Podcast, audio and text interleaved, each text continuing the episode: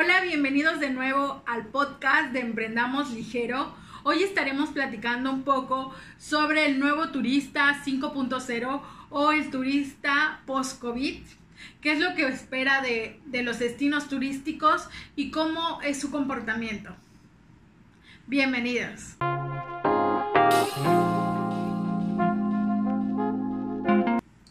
Si es la primera vez que estás aquí con nosotros, me presento, mi nombre es Ana Laura, un gusto otra vez tenerte por aquí. Y hoy vamos a estar platicando sobre el nuevo turista 5.0 o lo que viene siendo el turista post-COVID. ¿Cuáles van a ser sus comportamientos de viajes o cuáles van a ser eh, las características en la toma de decisiones para su próximo viaje o su primer viaje después de esta pandemia? Algo que hay que eh, recordar es que anteriormente, ya en los primeros podcasts, estuvimos hablando sobre cómo iban a ser las olas de activación. Se hablaba que el primer sector iba a ser el turismo eh, local, luego íbamos a tener eh, el regional, luego el nacional y de último el internacional. Bueno, eh, como también se nos mencionaba en el podcast eh, anterior, decíamos que no sabíamos cuánto tiempo iba a durar cada ola. Más sin embargo, sabíamos que íbamos a estar activándonos gradualmente. Si nos concentramos al turista local y regional, que son los principalmente son los que van a empezar a viajar, es importante si tú eres empresario o emprendedor en el sector turístico o cualquier este, producto sustituto en esta línea de, de servicios, que tomes en cuenta lo siguiente. Si bien hablábamos de que la primera ola es local y regional, también tenemos que tomar en cuenta de qué edad y qué segmento va a empezar a viajar primero. Si tomamos en referencia eh, eh, o lógicamente el COVID, hablamos que a quién afectaba más, a las personas de la tercera edad, a las personas con obesidad, a las personas que tuvieran ya un padecimiento respiratorio em, crónico, como los más este, vulnerables al COVID-19. ¿Y quiénes eran los menos vulnerables? Eran los jóvenes y ciertos margen de las personas adultas, o sea, los viajeros adultos. Si tomamos en consideración eso y también reconocer quién tiene el poder adquisitivo en estos tres bloques, vamos a dividirlo en adolescentes, adultos y adultos mayores. Hablamos que el poder adquisitivo siempre se va a encontrar más o menos entre los 20 y los 35 años, donde ya podemos tener un poder adquisitivo, donde podemos comprar servicios, darnos ciertos, diría la gente, placeres de la vida. Hay que considerar eso. Eh, también, retomando, sabemos que muchas personas em, en el sector turístico y en otras industrias perdieron sus trabajos a costa de, del COVID o tuvieron una reducción de salario para poder seguir operando. Si tomamos en referencia y que todos los productos sustitutos, hablando del sector turístico, también se detuvieron, hubo un incremento en el ahorro de, del viajero. Porque me van a decir, Laura, ¿estás algo loca o no estás bien ubicada cuando me dices que hubo un ahorro?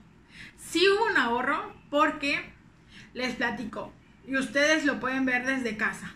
Nos concentramos en comprar eh, solo solamente los alimentos necesarios en consideración a cuántos, cuántos días íbamos a estar. Al principio hablábamos de una pandemia, pero también en esa parte hubo ciertas etapas. Entonces, la primera etapa del confinamiento o cuando ya se hablaba que el COVID estaba empezando como que a abarcar otros países, hubo las compras de precaución, que hubo, que eran sanitizantes, cubrebocas, geles antibacteriales.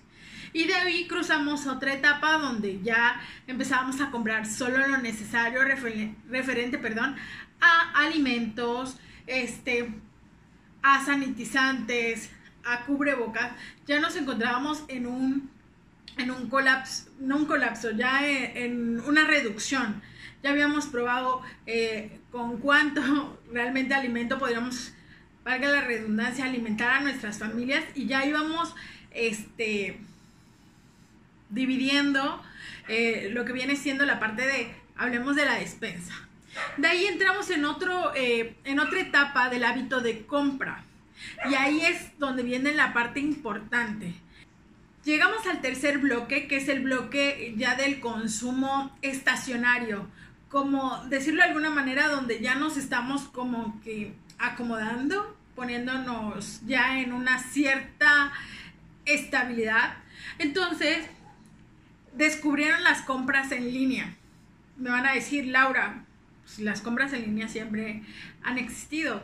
Sí, pero pocos eran los que se atrevían eh, a hacer todo el proceso de compra a través de Internet.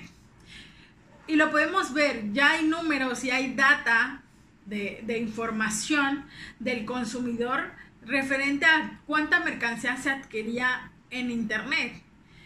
Y hablamos de que de los primeros tres meses el comercio electrónico se disparó. El e-commerce era el boom al inicio de, del COVID y lo sigue siendo al día de hoy. Muchas personas están comprando ya todo por internet, desde una televisión, bueno, el consumo de cámaras redujo según la data en internet, pero ya puedes comprar tu súper, ya puedes hacer pedidos eh, normales eh, referente a pastelerías y a restaurantes ya es algo más común y aplicaciones que se dedicaban a ese tipo de comercio pues también tuvieron un realce, ¿no?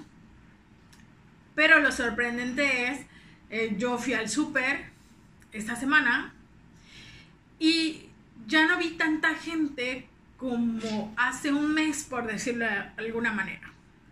¿De qué me percaté? Que eran más ejecutivos del súper haciendo listas, vale la redundancia, del súper electrónico para enviar a domicilio. Entonces ya se nos hace más fácil pedir, seleccionar nuestros artículos de la tienda virtual, pagar y que nos los envíen a la casa. Realmente hay una reducción en tiempo, ya no gastas quizás en combustible para ir al súper. Pero bueno, el hábito de compra de nuestro consumidor ha cambiado. Entonces vamos a regresar a tomar referencia de qué edades son las que van a viajar primero. Ya sabemos qué ola se va a reactivar y ya sabemos, por lo que les acabo de platicar, sobre el hábito de compra que ha tenido el consumidor en este proceso de pandemia. Entonces, si van a ser las personas jóvenes las que van a empezar a viajar sabemos que es local y regional, quiere decir que es el turismo, se habla del turismo carretero, pero básicamente nos vamos a centrar en que el lugar donde voy a visitar no debe estar a, un, a una distancia no mayor de entre 3 y 4 horas para que yo pueda ir. Y que las ventas van a ser más por internet que en físico. Bueno, si tú eres en el sector turístico, eh, tu producto o servicio ya debe de estar en un en una página de internet, pero no solamente una página de internet, eh, hablamos de landing page o de una página estática. Ya estamos hablando de que debemos de implementar e-commerce.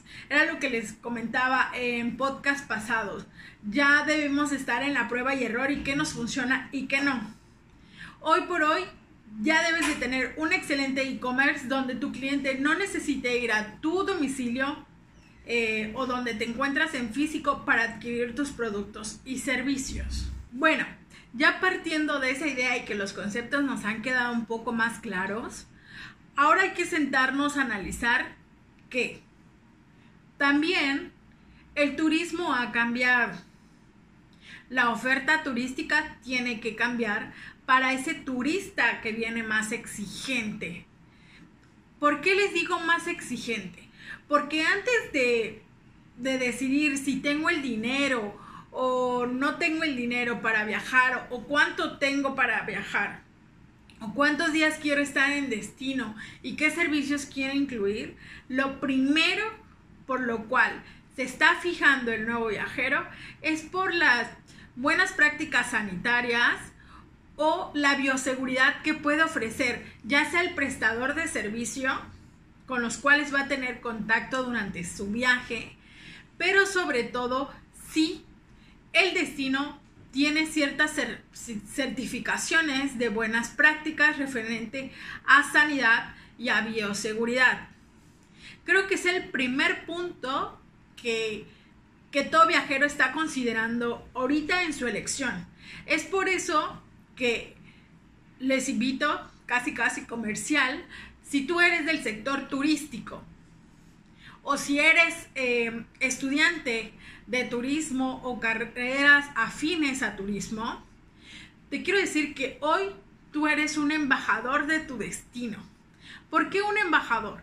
Porque eres tú quien le debe dar a conocer a sus clientes y al mundo si tu estado o ciudad ya cuenta con certificaciones de buenas prácticas y de sanidad.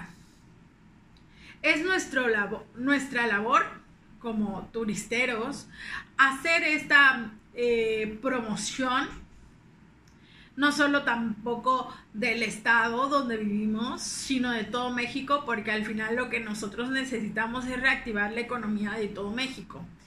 Y si este, tú eres de, otro país, como vi que nos estaban viendo de Argentina y de Chile, que la verdad eh, me da mucho gusto que ya tengamos personas que nos estén viendo por ahí y les interese el contenido que nosotros hacemos. Muchas gracias y muchas gracias por compartirlo. También tenemos gente de Guatemala. Este, un saludo a todos ustedes. Ustedes también se vuelven embajadores de, su país, de su destino.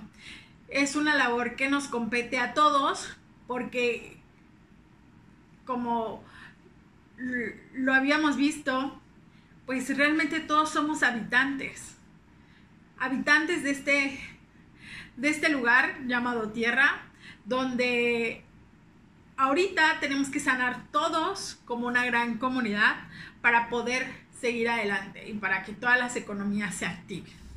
Bueno, tomando en referencia de que somos embajadores de turismo, eh, tenemos que considerar que el nuevo turista lo que está buscando son experiencias de conexión, experiencias de pertenencia, de saber em, qué me conecta con el lugar que voy a visitar, si es la primera vez que voy, cómo lograr esa conexión emocional o si regreso para revivir un momento, hablemos de un aniversario, de un cumpleaños, del primer viaje que hicieron, del primer viaje en pareja, en familia, dependiendo del concepto por el cual sea su viaje. Sí, ya sabemos que lo que necesitamos es una emoción, tenemos que sentarnos a ver si nuestro producto que veníamos trabajando antes de la pandemia provoca esas emociones, si logra tener esa conexión. Y si en la primera evaluación que nosotros vemos, como diría este ya este un maestro de la universidad a ojo de buen cubero, ustedes ven que su producto o servicio no genera una emoción o no transmite una emoción de cambio, es momento de decir, hay que rediseñar servicios y paquetes. De todas maneras, lo vamos a hacer porque lo tenemos que hacer y apegarnos a las normas de seguridad y de protocolos por eh, el COVID. Entonces hay que aprovechar ese eh, rediseño en adaptarlas, en que sean momentos entrañables para el turista. Si bien el turista, como les decía, se ha vuelto más electrónico, tenemos una hiperconexión, como no tienen ni idea, la pandemia nos hizo casi casi adictos a la tecnología. Y ustedes pueden verlo, pueden eh, revisar en sus celulares cuánto tiempo utilizan su móvil.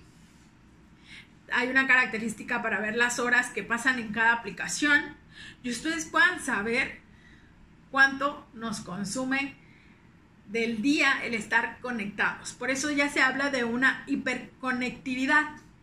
Entonces, si el nuevo turista, ya hablamos que, vamos por bloques, son eh, mi parte regional a la que debo atacar, mi segundo bloque son personas entre jóvenes y adultos, hay que distinguir en qué rango. Ese va a depender de acuerdo al sector que tú, que tú desempeñes y las vertientes dentro de turismo. Y el otro es qué tan tecnológica es tu empresa para llegar a ese turista. Hablamos que los productos y servicios deben de ser eh, memorables, deben de tener esa conexión. Entonces, yo ya te estoy dando los tips que deben de tener tus productos y servicios para abrir al mercado nuevamente después de la pandemia. Pero no solo es eso lo que tienes que considerar, también los puntos de sustentabilidad. ¿Por qué? Después de la pandemia, muchos, eh, me incluyo, vamos a estar agradecidos por el nuevo día eh, que se nos otorga. Vamos a estar más agradecidos y más conscientes de nuestro paso por la tierra. Sonó hasta poética, pero es la verdad. El turista va a ser más consciente al momento de comprar su viaje. Si tu empresa lo vas a encerrar en unas cuatro paredes durante todo un fin de semana, te deseo suerte. Sinceramente te deseo suerte. ¿Por qué?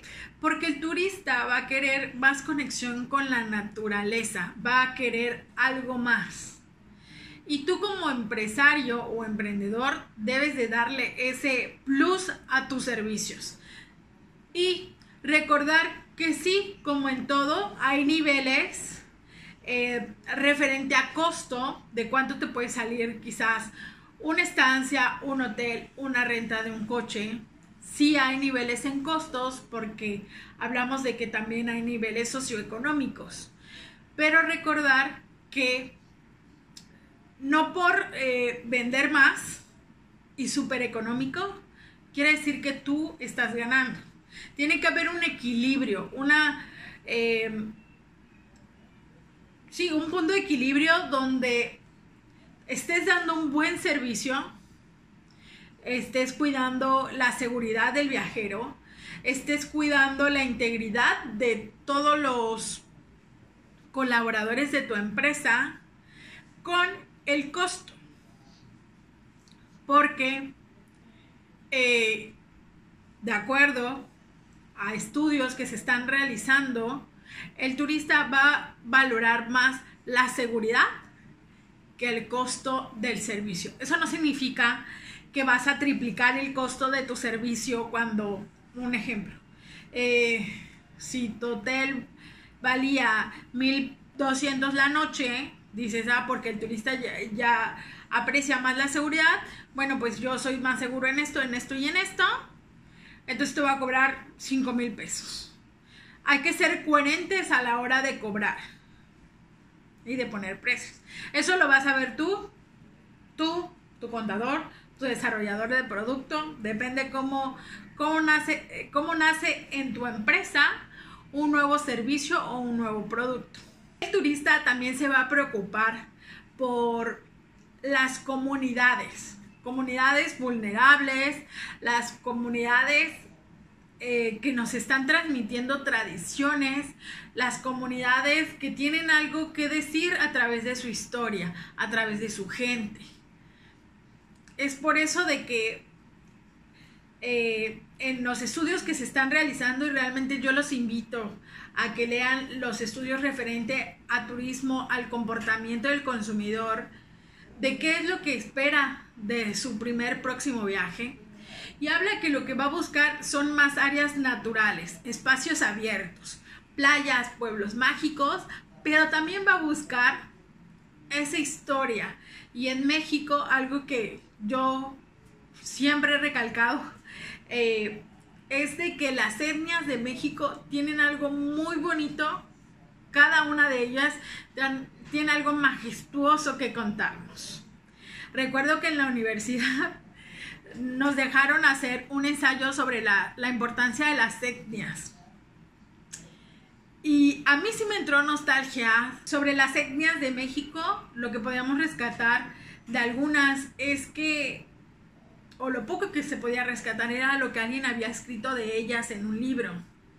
Y que son pocos los que hoy por hoy están haciendo algo para que la historia de las etnias quede plasmada o sea eh, distribuida o más conocida eh, por todos, no solo por México, sino por todo, por todo el mundo. Entonces, también reconocer qué grupos de etnias se encuentran en su ciudad o en su estado, bueno, más en su estado que en su ciudad, ¿verdad? Este, que puedan eh, realzar, hacer como que ese match entre los prestadores de servicios y las comunidades, porque si nosotros, que somos prestadores de servicios, hablamos que nos dedicamos a una industria, que tenemos un trabajo, que sí está detenido y que se supone que tenemos ahorros, se supone, este, nos vemos afectados y emocionalmente nos decae y emocionalmente se nos han cerrado muchas puertas por esa ceguera emocional que tenemos y vivimos todos los días. Ellos sí se la están viendo difícil, más quizás que nosotros, en el sentido de que si, bueno, venían a la ciudad a comprar quizás o necesitaban algún artículo de la ciudad, pues no pueden eh, acceder a ellos. Pero la mayoría de los grupos o etnias trabajan la tierra. Entonces, su problema no era tanto de comida, por decirlo así, porque ellos saben trabajar la tierra, saben cómo producir lo que quizás nosotros no sabemos. O sea, yo no sé eh, hortalizas, cómo sembrar hortalizas, la verdad no lo sé, es algo que desconozco, pero ellos tienen eh, las técnicas ancestrales de cómo preservar más eh, un alimento o cómo cosechar mejor o cómo resembrar mejor, algo que sinceramente yo no lo sé. Yo pues estoy más en la parte de turismo y en la parte de emprendimiento pero bueno, el turista va a querer saber eso. En este rediseño de paquetes y servicios tenemos que tomar en cuenta qué es lo que espera el cliente, en este caso que es el turista o el viajero, qué espera de nosotros, qué espera del destino. Entonces recordar que nos debe mover más la motivación y la trascendencia. También em, recordar que debemos ser parte del ecosistema digital. ¿Por qué? Porque la pandemia nos exige eso. La hiperconectividad que hemos tenido por la pandemia como empresarios y como emprendedores nos obliga a ser parte del ecosistema digital. ¿Y qué es el ecosistema digital? Hablamos de contenidos, de data, de marketing, de medios digitales de tecnologías. Si no nos encontramos en ese rubro o no llevamos, si no encaminamos a la empresa a este ecosistema digital, tengan por seguro que tenemos una muerte empresarial asegurada. Recuerden que todo es un cambio constante, pero hay que reformarnos o adaptarnos a la nueva normalidad. Así como el turista se, se está adaptando a lo que viene siendo los nuevos viajes, también nosotros como empresarios tenemos que adaptarnos a esta nueva forma de, de vivir, de dar servicios turísticos. Ya por último, para ti, emprendedor y empresario que has llegado a lo último de este podcast, tengo un tip para tus nuevos eh, productos y servicios. Recuerda que debes incluir que áreas dentro de tu producto servicio o destino que sean instagramiables. ¿Por qué? Porque si hablamos de una hiperconectividad, quiere decir que ese turista va a querer tomarse muchas fotos para subirlas a sus redes sociales, ya sea para convivir con amigos, familias o en el trabajo. Muchas gracias por llegar hasta el final de este podcast. Se los agradezco mucho. Ya por último, para despedirme, les recuerdo compartir este contenido, eh, que vayan a seguirme en mis redes sociales. Si este video lo están viendo a través de YouTube o Facebook, compartirlo con sus amigos, con la comunidad de emprendedores y turisteros. También que pueden escuchar el podcast en Anchor, Spotify y Google Podcast. Eh, como quieran consumir el contenido que con mucho gusto eh, hago para ustedes. Igual, comentarme, dejarme en los comentarios si quieren que les hable de algún tema en específico, si quieren eh, escuchar en este podcast a alguien del sector turístico, ya sea de Yucatán o nacional, en una entrevista, también me lo pueden dejar en comentarios y con mucho gusto me doy a la labor y a la tarea de conseguir esa entrevista para ustedes. Pues muchas gracias, les deseo un excelente fin de semana y nos estamos viendo el próximo jueves.